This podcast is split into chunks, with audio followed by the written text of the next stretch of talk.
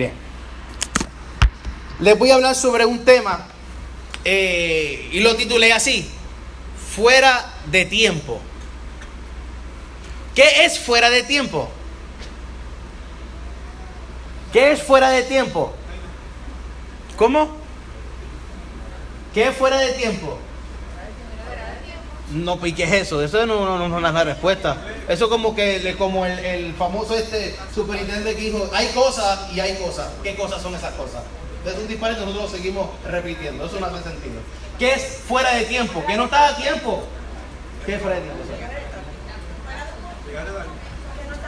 que no estás a tiempo. Si estás fuera de tiempo, no estás, no estás en el tiempo. O sea, que fuera de tiempo no es fuera de tiempo. Fuera de tiempo es que no estás en el tiempo.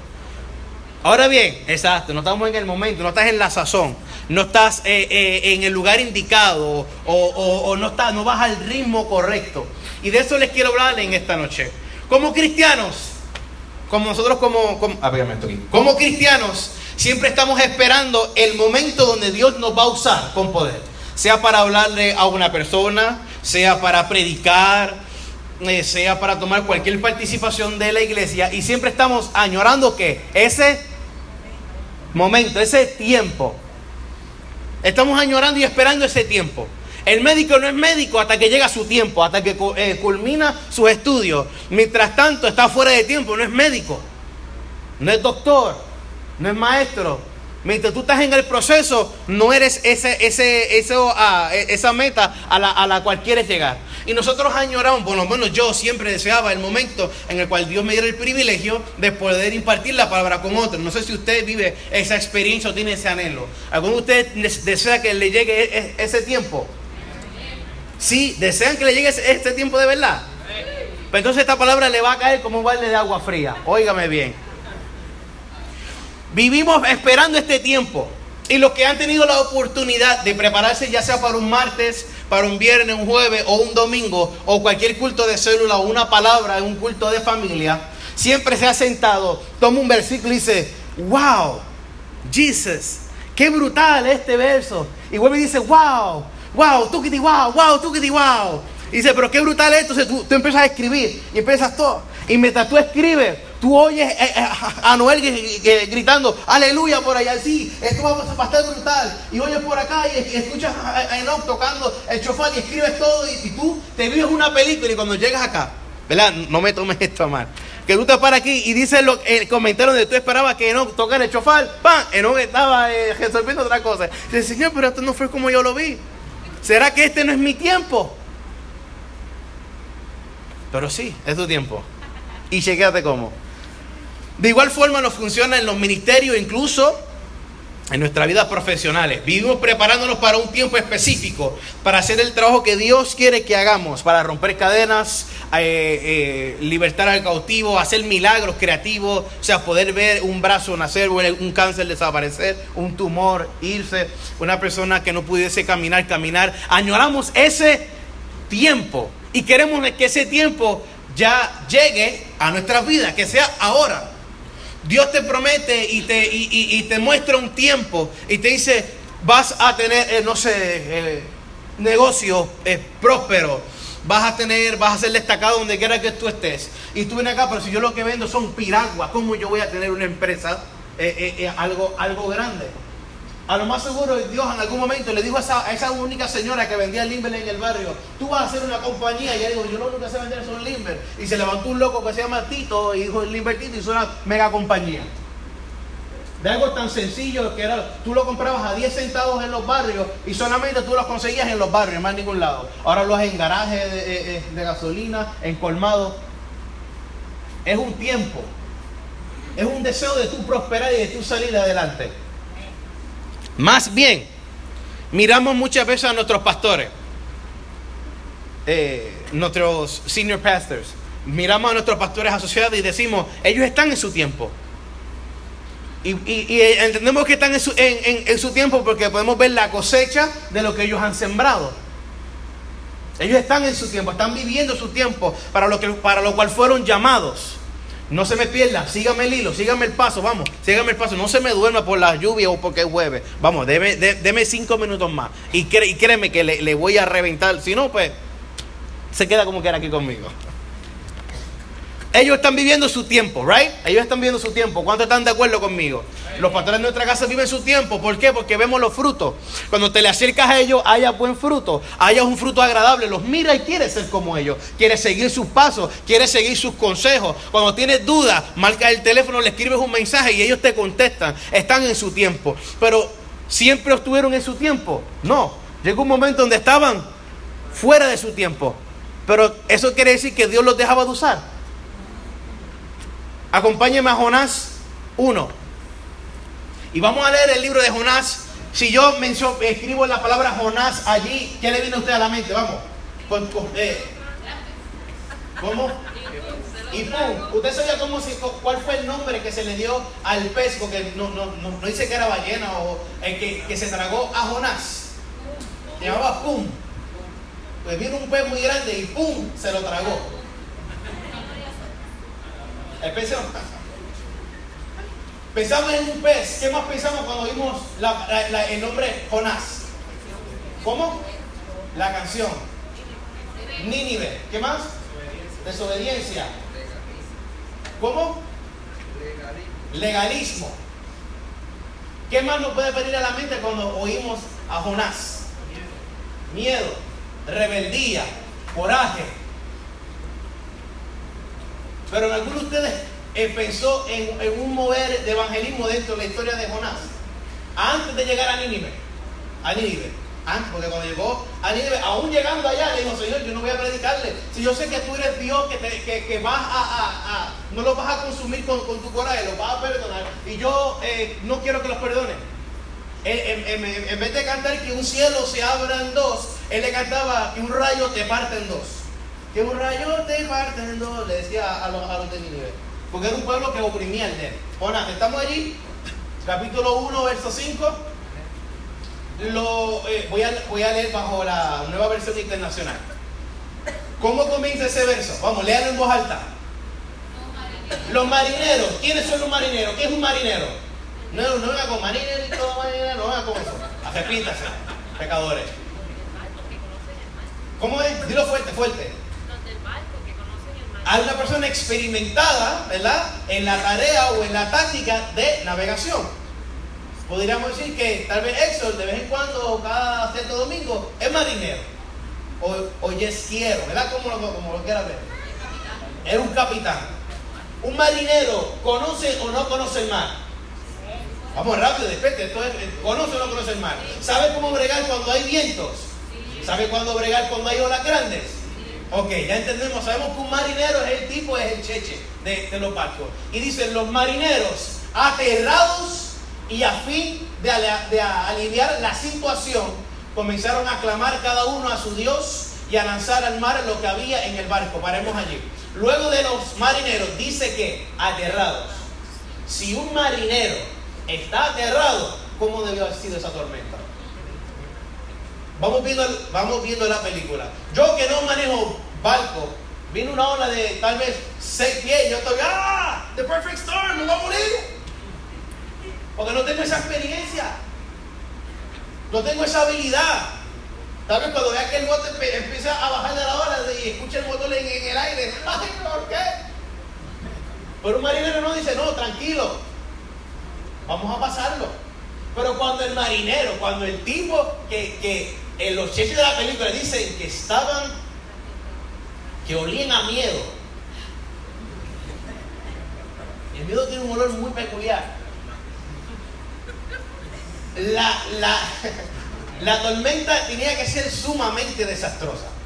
Tenía que ser algo totalmente exagerado, algo que ellos nunca antes habían visto a nivel de que los obligó a convertirse en los hombres más religiosos que había en ese momento, en ese mar, en esa bahía o en, donde estaban. ¿Y cómo sabemos que se convirtieron en personas religiosas? Porque ahí me lo dice, que comenzaron a clamar cada uno a su Dios. ¿Qué otro, qué otro dato vemos aquí? Que hay diferentes culturas, diferentes creencias. Tal vez unos le oraron al Buda, otros le oraron a Mita y a Aarón, otros a Jesucristo, hombre, no sé, yo no estaba allí. Pero dice cada uno a sus dioses cada uno a sus dioses. Mas sin embargo, Jonás, en cambio, que había bajado al fondo de la nave para acostarse, ahora dormía profundamente.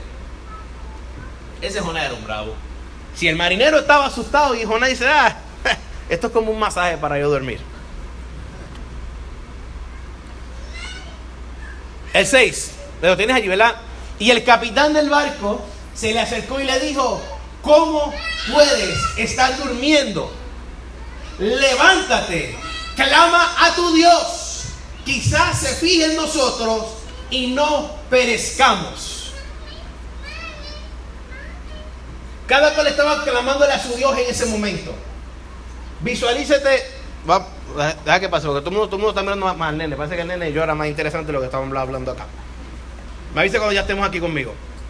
Quizás se fíe, eh, eh, cada uno comenzó a clamar a su Dios. Cada uno comenzó a clamar y, a, buscar una dirección única en lo que ellos entendían como algo divino. Luego, luego de allí ellos comienzan a echar suertes y cuando echan suerte, ellos toman pedacitos de madera o de algunas semillas, cada cual se identifica con uno, lo echan en un envase. Usted ha visto cuando hacen los sorteos que sacan la rifa, eso es echar suerte, de así mismo. Salió y el nombre y el artículo que salió o el nombre que salió fue de nuestro amigo distinguido Jonás. Y le hacen una serie de tres, cuatro preguntas. ¿Quién eres? ¿De dónde eres? ¿A qué te dedicas? ¿Por qué estás aquí? ¿Y por qué razón ha sobrevenido esto? Y él lo comienza y le dice una frase, y la frase es la cual dice, usted la, ha leído un sinnúmero de veces, pero no la ha entendido como la va a entender hoy. Le dice, soy hebreo y creo en el Señor Jesucristo, creador del cielo, quien hizo el cielo, creador del mar y de la tierra firme. Y esto está sucediendo porque yo estoy aquí en este barco. Y le hace su historia. Y ellos le contestan, ¿por qué haces estas cosas? ¿Qué podemos hacer para que esto se calme? Y dice, pues papi, si tú me zumbas por la borda negro, esto, mira, como un plato se pone este mar. Pero cuán convincente debió ser Jonás para que esto no se escuchara como una locura. Póngase a pensar. El tipo estaba durmiendo. Ellos no lo conocen porque el tipo llega al puerto compra un boleto. yo quiero ir en dirección de contraria a Nínive. ¿Cuál es el barco más lejos que va? Va este que va en dirección a tal lado. Pues si yo me quiero montar. Se montó y se fue a dormir. Algo que demuestra una característica de Jonás que muchas veces no lo predicamos así, lo llamamos como un desobediente rebelde, pero aquí había un, sentir de confianza, porque él sabía, he, he knew that he wasn't going to perish, because his time hasn't come. Él no iba a perecer porque su tiempo no había llegado. Él estaba fuera de tiempo. ¿Cuántos de ustedes aún están en una tormenta ahora mismo y sienten que se van a morir, pero aún no han llegado al tiempo que Dios les dijo? Pues tipo, no te vas a morir. Pero me están entendiendo, me estoy explicando. Había un sentido de confianza, porque si la tormenta estaba tan grande y el tipo se fue a dormir porque él sabía que Dios no lo iba a matar porque no había llegado el tiempo, él tenía que ir a Nínive.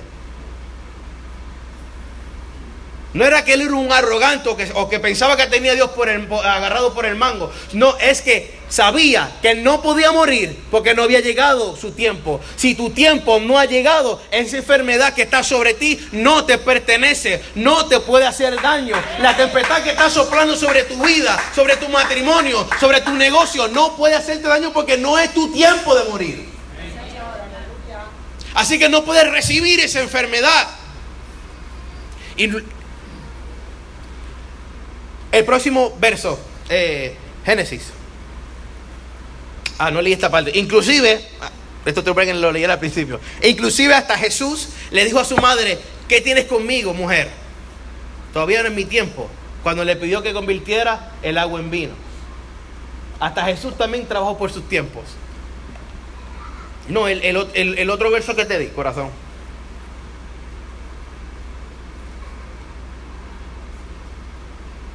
Creo que es el, 10, ¿verdad? Al oír esto, los marineros se aterraron aún más. Y como sabían que Jonás huía del Señor, pues él mismo se lo había contado, le dijeron, ¿qué es lo que has hecho? Al principio de este verso dice, al oír esto, los marineros se aterraron aún más.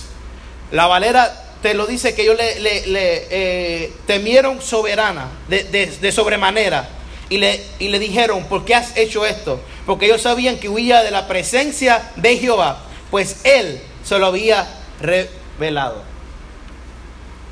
Ahora bien, quiero, déjame, quiero, quiero, quiero. Bien. Voy a usar el ejemplo a, a Ruth aquí. Ruth, tú no me conoces a mí.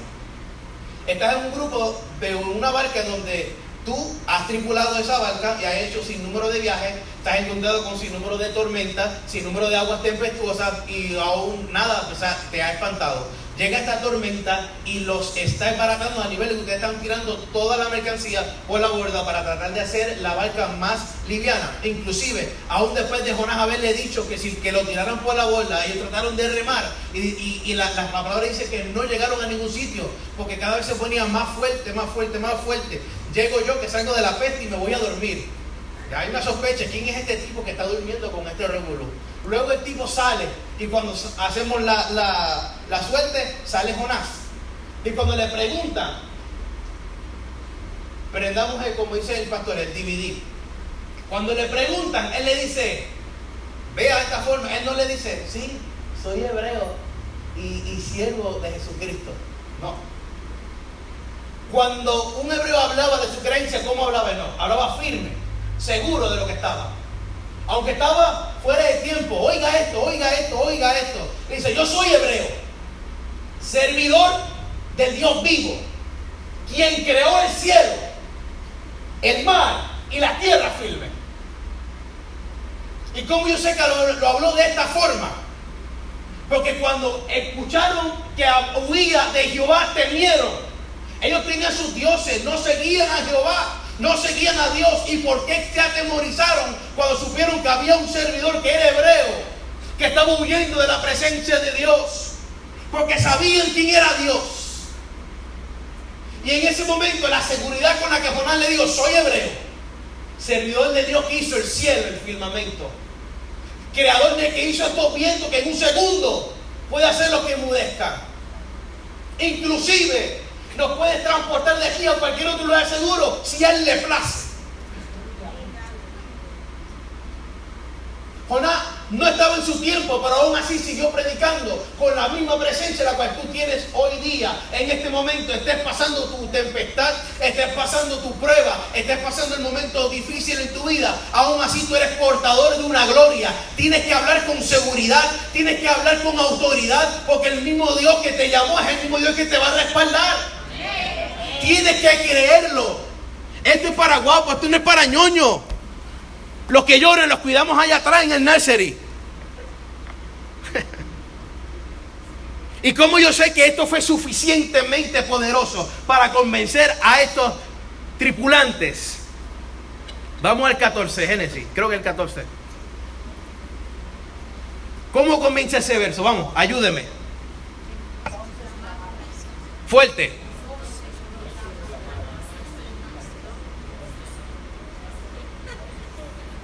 Estamos todos aquí. Comencemos a leerlo desde el principio. Una fuerte. Una, dos, tres. Entonces clamaron al Señor. Alto.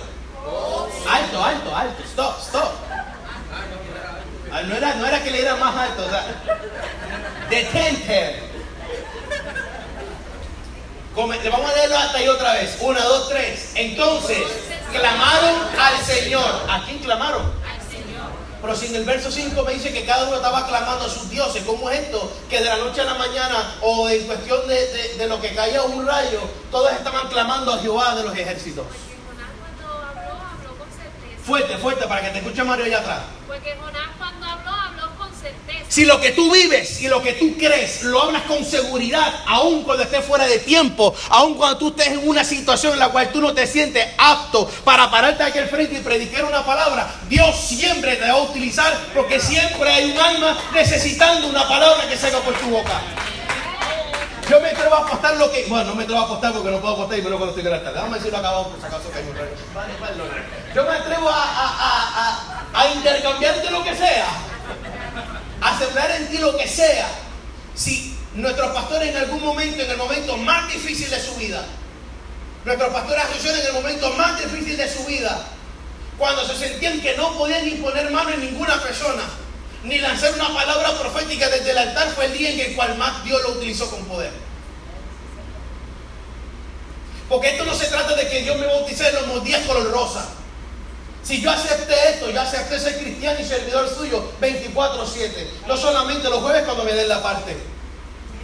No importa dónde yo me encuentre, no importa dónde yo esté, cuando te preguntan, ¿y tú? ¿Tú eres cristiano? No le digas, sí, yo, yo soy cristiano. No, no, no. Sí, yo soy cristiano. Y como diría Camille, ¿y qué pasó? ¿A quién hay que imponerle mano? Rápido. O un puño, lo que sea, se impone lo que sea. Sí, soy cristiano. ¿Por qué? No, no, porque ¿qué? Se te ve algo diferente de ti. Ah, ah, gracias. Es que tal vez puede, puede que sea su presencia que esté brillando sobre mí. Ah, perdón, el más santo. No, no, no. No soy santo. Imagínate, no soy santo y brilla sobre mí. Me digo ser santo, negro. No me ve. Tú tienes que estar seguro de con quién tú andas. Cuando tú estabas en los que, los que no nacieron en el Evangelio, que andaban con su corillito, con su grupo de panas, tú sabías que estabas bien vaqueado cuando tú andabas con, con, con, tu, con tus panas. No, no, tranquilo. Y aquí me pongo el guapo porque este es mi barrio. Y aquí me pongo guapo. Mas sin embargo, llegamos al Evangelio y no, no. Porque los cristianos tenemos que ser. No, la palabra dice que si alguien te da una cachetada, te le pongas el otro cachete. Pero para yo poner otro, cachete, pero no me quedarme la primera, yo sigo con la cara. Si yo saco la cara la primera, no tengo que dar la segunda. Manso, pero no menso. No se deje pisotear simplemente porque usted es cristiano. Nosotros fuimos enviados a esta tierra para juzgar, ser jueces de esta tierra. Si no le hace Génesis, juzgar la tierra, ¿cierto o falso? Pero por el ñe, ñe, ñe hemos dejado que otros nos, nos pisoteen.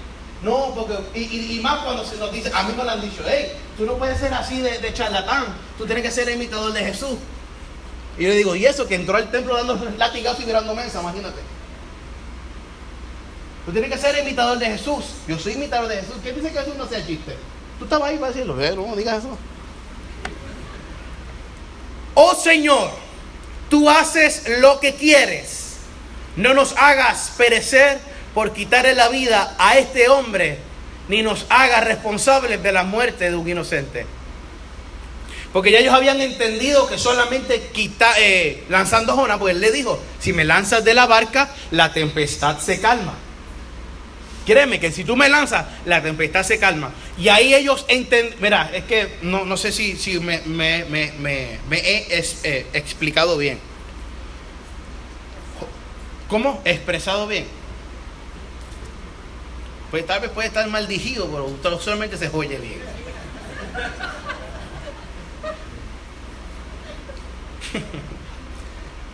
Jonás, aún estando fuera de tiempo, él reconocía quién él, quién él era, no. Él reconocía quién él era, que él cargaba. Aún estando en una tempestad tan grande, él sabía que esto había sido culpa de él, porque estaba en desobediencia. Lo que le sucede a, Jonás no es porque él, él, sea malo, es simplemente es una consecuencia de tu desobediencia. Son dos cosas diferentes. Proceso y consecuencia no es lo mismo. Tú puedes estar pasando un proceso o puedes estar pagando la consecuencia de un pecado. Son dos cosas diferentes. No venga a decir, oh, Señor, pero yo, yo te pedí perdón. Está bien, yo te perdono. Pero hay una consecuencia por tus actos. Y tienes que afrontarlas. Y, el y continúa el verso 14, fuera de tiempo. Entonces clamaron a Jehová y dijeron, te rogamos ahora, Jehová, que no perezcamos nosotros por la vida de este hombre, ni ponga sobre nosotros la sangre inocente, porque tú, Jehová, has hecho como has querido. Y tomaron a Jonás y lo echaron al mar, y el mar se aquietó de su furor. Y temieron aquellos hombres a Jehová con gran temor. En la versión que la, en la nueva versión internacional dice que aún le cuando vieron que se calmó, temieron más que lo que temían al principio con la tempestad. Pero era un temor diferente. Porque entonces dice que aquellos hombres a Jehová con gran temor temieron al Señor, temieron a, aquellos hombres a Jehová con gran temor y ofrecieron sacrificio a Jehová e hicieron votos. Porque Jehová tenía un gran peso, la, la, la, la. En un capítulo nada más, con 15, 15 versos. Jonás fuera de tiempo hizo una pequeña campaña evangelística sin él querer hacerlo. En cuestión de 15 versos, tomó una tripulación entera que creían tal vez en el Dios del sol, que tal vez creían en el Dios del mar, tal vez creían que, qué sé yo, que cualquier otra cosa que Dios pagano que ellos podían crear, que le daban la fuerza de dominar las aguas, que le daban la fuerza de poder eh, enfrentarse contra toda tempestad. Cambió esa mentalidad con simplemente decirle, yo soy hebreo, seguidor del Dios que creó el cielo, creó la tierra, creó el mar. Y si ustedes me lanzan ahora mismo al agua, esto se aquieta negro. Y si no me cree, hazlo. Y cuando lo hicieron, temieron grandemente a Jehová. Y yo me puedo imaginar a, Jonás mientras se hundía poco a poco, gritándole, repetid conmigo, Señor Jesús. Porque hicieron voto. En ese momento entregaron su vida a Cristo. Y yo no me imagino, o sea, no, no, me puede pasar por alto ver a Jonás desde la agua lanzando una palabra de bendición sobre su vida, porque habían entendido que Jesucristo es el autor y consumador de nuestra fe. Y aún estando fuera de tiempo y a punto de ser tragado por un gran pez, haciéndole la confesión de fe a un marinero. I can only imagine that. Solamente una mente entendida puede, puede ver y puede percibir lo que encierra lo que hizo Jonás acá. Él estaba fuera de su tiempo, su tiempo era en Nínive. Y aún así Dios lo usó con poder. No esperes estar bien delante de Dios. No esperes que, que, el pastor se te acerque para un jueves, para un martes, para un domingo predicar. No esperes que Gualesca te llame para ejercer tu don en la música, tu don en, el coro. No esperes que Sulimar te llame para ejercer tu don en la danza. Donde quiera que tú estés, tú eres un adorador, tú eres un evangelista, tú eres maestro, tú eres un predicador de la palabra. Tú no necesitas un micrófono y mucho menos un púlpito. Tu testimonio habla mil veces más fuerte que las palabras que puedo estar yo diciendo en esta noche. Pero tienes que entenderlo, aun cuando tú estés en la prueba que sea. Yo me he sabido levantar y cuando la gente me pregunta, ¿y cómo tú estás? Mi corazón tal vez quiera decirle, papi, me encuentro destruido, me encuentro sin ánimo. Eh, a veces siento que la fe como que, como que se me pone un poco flaca, pero mis palabras que salen es, hey, estoy todo bien, ¿y tú cómo estás, negro? Y he entendido cuál es mi lugar. Y he entendido que todavía no ha llegado mi tiempo, pero aunque estoy fuera de mi tiempo y estoy camino a eso, yo tengo que ejercer el poder de Dios que hay en mi vida. Yo no puedo callar lo que Dios está haciendo sobre mí. Pero Dios, eh, pero Tony, qué milagro Dios ha hecho en ti. Pues, te vemos eh, igual. Por eso mismo, me ha pasado, qué sé yo, 15 camiones por encima. Me han amenazado de quitarme el trabajo. He perdido que se la venta aquí, que se lo echamos allá, que se aquí allá. Y aún así tú me ves alegre y contento. Eso lo hace Dios. Eso es un gozo que, que Dios pone en ti. No mires tu situación, tu enfermedad. Conocemos de muchas personas que vemos que dicen, no, yo me encontraba triste, pero siempre hay una, una alegría. Y lo oímos y qué lindo se ve y, qué lindo se escucha. Pero cuando está en, el poder de, de tu boca, confesar tu sanidad, prefieres el lamento. Prefieres quejarte. Nos vamos a quejar todos. Yo me he quejado, pero tienes que entender que aunque estés fuera de tiempo, aunque estés en tu prueba, tienes la potestad de decirle al viento, calla y enmudece, porque Dios te va a respaldar, no te va a dejar caer en vergüenza. La confianza y la seguridad de Jonás era tanta que él aún estando dentro del pez, él sabía que no iba a morir. Si a mí me traga una ballena, al segundo que me traga yo me arrepiento. A él le tomó tres días. ¿Por qué le tomó tres días? Porque él sabía que él no iba a morir dentro del pez, su tiempo no había llegado. Tú tienes que estar seguro de cuál es el tiempo que Dios tiene para ti.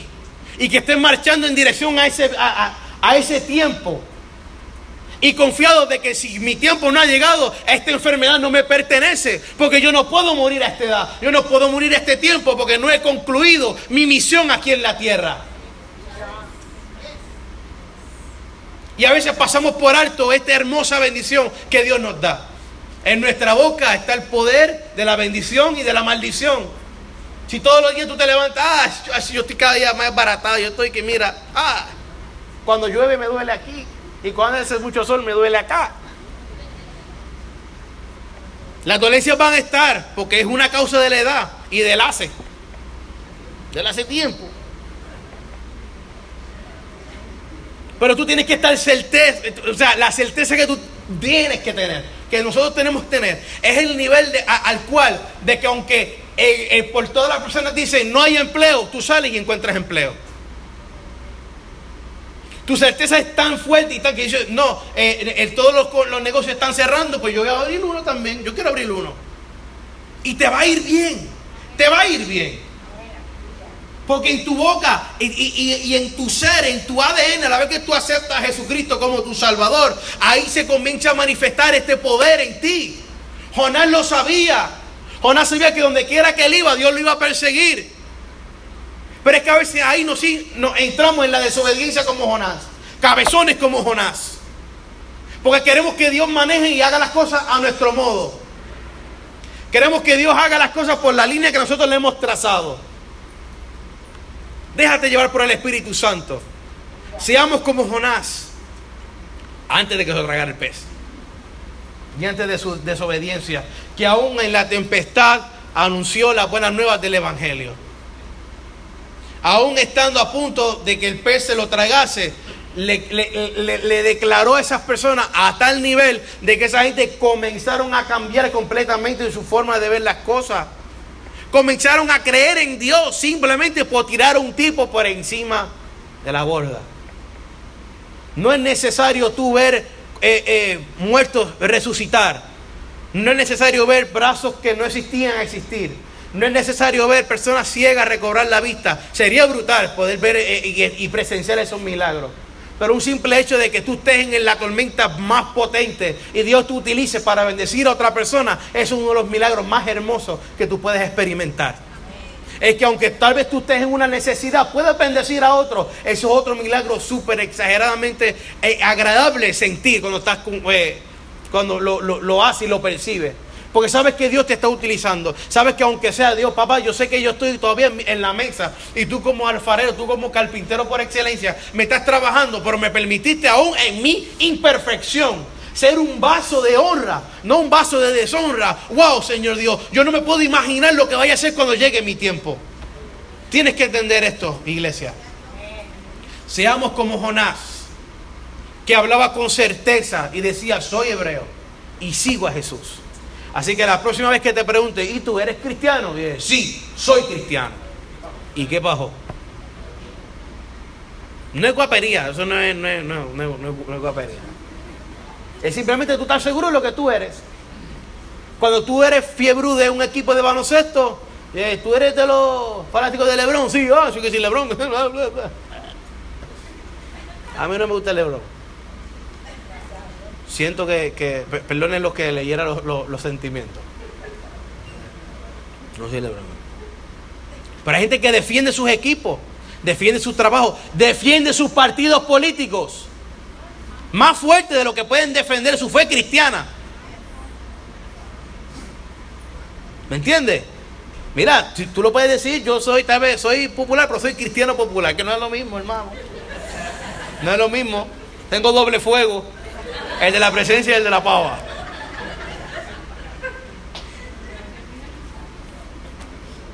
Tenemos que. Qué bueno que se rieran, que estaban demasiado serios, había mucha tensión en el ambiente. Pero tienes que defender lo que tú crees, lo que tú sirves. Yo le doy gracias y mil gracias al Señor porque me dio la oportunidad de nacer en un hogar donde se me crió en el Evangelio. No puedo decir que tengo suerte, simplemente tuve esa bendición. De que tal vez mis padres me quisieron proteger de las cosas malas. De que las hice, las hice. Seguro que tiene piedra y vile guardia. Y cuquea al otro para que tirara piedras también. Una vez amarré 30 bultos en el lobby de la escuela. Corridos uno detrás del otro. Y cuando se fueron a ir, parecía una longaniza, ¿sabes que el bulto? Como 30 bultos amarré. Lo hice. Nunca me cogieron. Porque ¿quién, piensa que un nene cristiano va a hacer esas cosas? Tenía la cuartada perfecta. No, ese muchacho es bueno. O si no, pues sabían quién era mi papá y no, no te metas con ese nene. Te dije Mandy. Hermano, Jonás, aún estando fuera de tiempo, Dios lo utilizó y te puede utilizar a ti. No pretendas estar en un pedestal o estar vestido de blanco o estar tocando el arpa, como dice el pastor, ser un santo perfecto para entonces poder permitir que Dios te, te utilice. Tu familia no va a venir a la iglesia porque oigas pastor, tu familia va a llegar a la iglesia porque te ve a ti. Tus compañeros de trabajo van a conocer a Cristo, no porque vean el canal de, de Ávila, lo van a conocer porque te lo están viendo en ti. Pero si tú no, no exhibes no exhibes tus colores de cristianismo, la gente no te va a conocer. Tuve la oportunidad eh, eh, de una vez eh, tener la camisa roja que tenemos de Casa Alabanza, que dice además de ser tu iglesia, somos tu familia en la parte de atrás. Y me preguntaron, ¿tú vas al pabellón? Sí. Ah, yo conozco un par de gente ahí. Ah, qué bueno. ¿Y por qué no has ido? Fue mi, siguiente, mi siguiente pregunta. ¿Y por qué no has ido? No, que voy a otra. Ah, los demás no. No, no dije eso, no dije eso. Ya qué bueno que vayas a, otra iglesia. Pero sí, gracias al Señor, seguimos allí y, llevo sobre 10 años en, esa iglesia. ¿De verdad? Sí, sobre 10 años en, esa iglesia. Wow, pero ya llevas mucho tiempo. Si me casé con el pastor no puedo hacer más nada.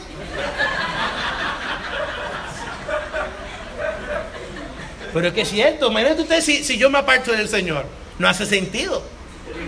¿Tú crees que me van a dejar? No. Pero no lo voy a hacer sola, siempre voy a estar aquí con ustedes, llevándolo a los sitios y todo. Es más, yo quiero ser su chofer.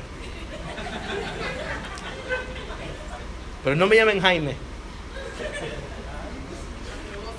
¿Cómo? Sobre 10 años en esta iglesia. De verdad que yo no sé cuánto tiempo, cuántos años llevamos acá. Yo creo que llevamos más de 12, ¿verdad? Nosotros. Y, y pensar que mi mamá dijo, no visito ningún pabellón cuando salimos del pabellón de Sabana Grande. Porque un, señor en nuestra familia dijo, yo visito la iglesia si no es pabellón. Lo dijo. Pero como hay cosas difíciles caer en manos de un Dios vivo.